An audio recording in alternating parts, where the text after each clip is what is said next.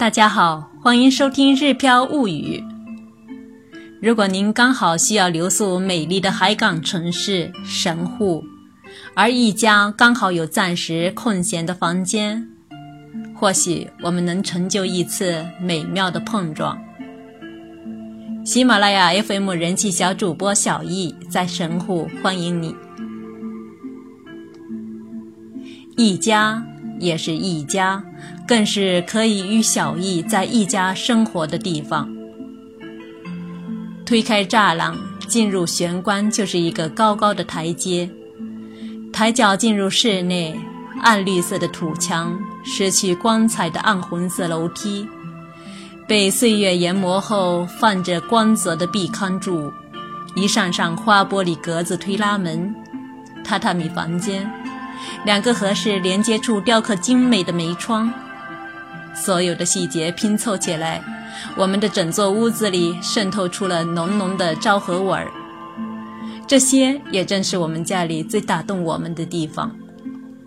春暖花开时，我和小易会在小院里栽几盆花儿，还有小西红柿、黄瓜，感受一番在城市中当农民的喜悦。在日本待了十几年。对榻榻米房间有了近乎迷恋的情节。不管搬到哪里，总想拥有一间铺着榻榻米的合适房间，不为别的，只是为了随时能在上面滚、爬、躺，将身体铺在放着隐隐青草味儿的榻榻米上，就像回到大自然当中一般，被温暖的包围着，疲惫。也就在干燥的灯芯草的香味中渐渐飘离身体。夜幕降临时，拉开橘黄色的灯，铺下柔软的被子，钻进去，一夜无梦。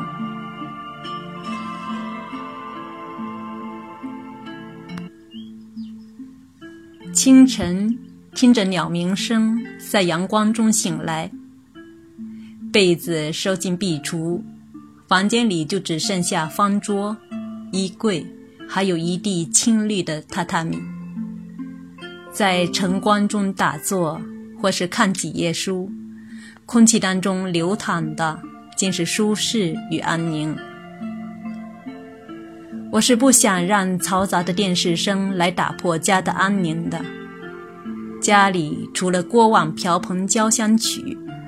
偶尔从老式收音机里流淌出的古典音乐声，剩下的就是亲子交流的声音了。不需要高深的讲解，也不需要严厉的斥责，有一搭无一搭的闲聊，打趣儿。圣永宗心禅师说：“开悟的境界就是消除了自我与周围世界之间的差别。”达到了自我与周围融合统一的境界。父母和孩子在一起时，抛却父母的身份，将自己变成孩子，就是开悟。所以，当看到钱钟书先生把圆圆的东西藏起来，趁他午睡时给他画花脸；丰子恺先生陪孩子们玩文字组合游戏时，我们总能在哈哈大笑的同时，又深深地被这些变成孩子的大师们的憨直与可爱所打动。笨拙如我，也就只能偶尔陪小易玩玩文字组合游戏，制出了诸如“姐姐在床上遛狗，叔叔在街上拉大便”之类令人捧腹的句子来，和小易笑成一团。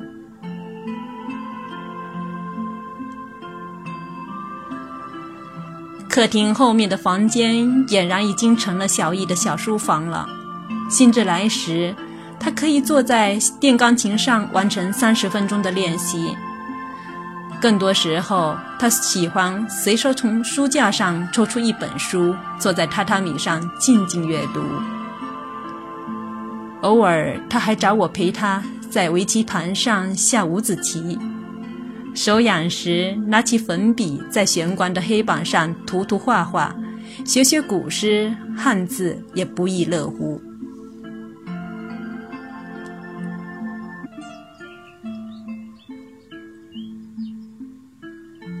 家里的东西少了做卫生的时间也少了和小易在一起的时间变多了。省去的一切都只是为了留住自己真正想要的东西。小易一天天长大，奶香味儿也逐渐淡去，能留在身边说说贴心话的时间其实并不多。闲暇时一起在厨房里鼓捣，于他于我皆是极其美好的时光。即便将来可以不做家务、不煮饭，但我依然希望我的孩子们别忘了“民以食为天”，重视饮食，管理好自己的健康，才能迈开步子拥抱人生的每一个风景，不管是风和日丽，还是狂风暴雨。用心洗手做羹汤时收获到的幸福，绝对不会比日进斗金收获的幸福来得少。厨房就是我们家的幸福之源。再舒适的家，也不能阻挡孩子想看世界的热情。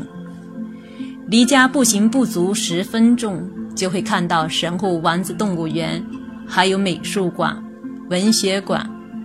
在离家不足三分钟的巴士站坐上巴士，十分钟不到就是著名的神户香草原，充满异域风情的北野町。三十分钟内既可以到达六甲山，逛牧场，看神户夜景；逛完牧场还可以坐上缆车到有马温泉泡泡金汤或银汤，到海边吹吹海风。吃吃甜品，感受一八九九年以前就被称为远东模范居留地，至今仍然被称为宜居城市的神户的独特魅力。居住在这座时尚又充满文化气息的城市里，育儿似乎也变得更加轻松了。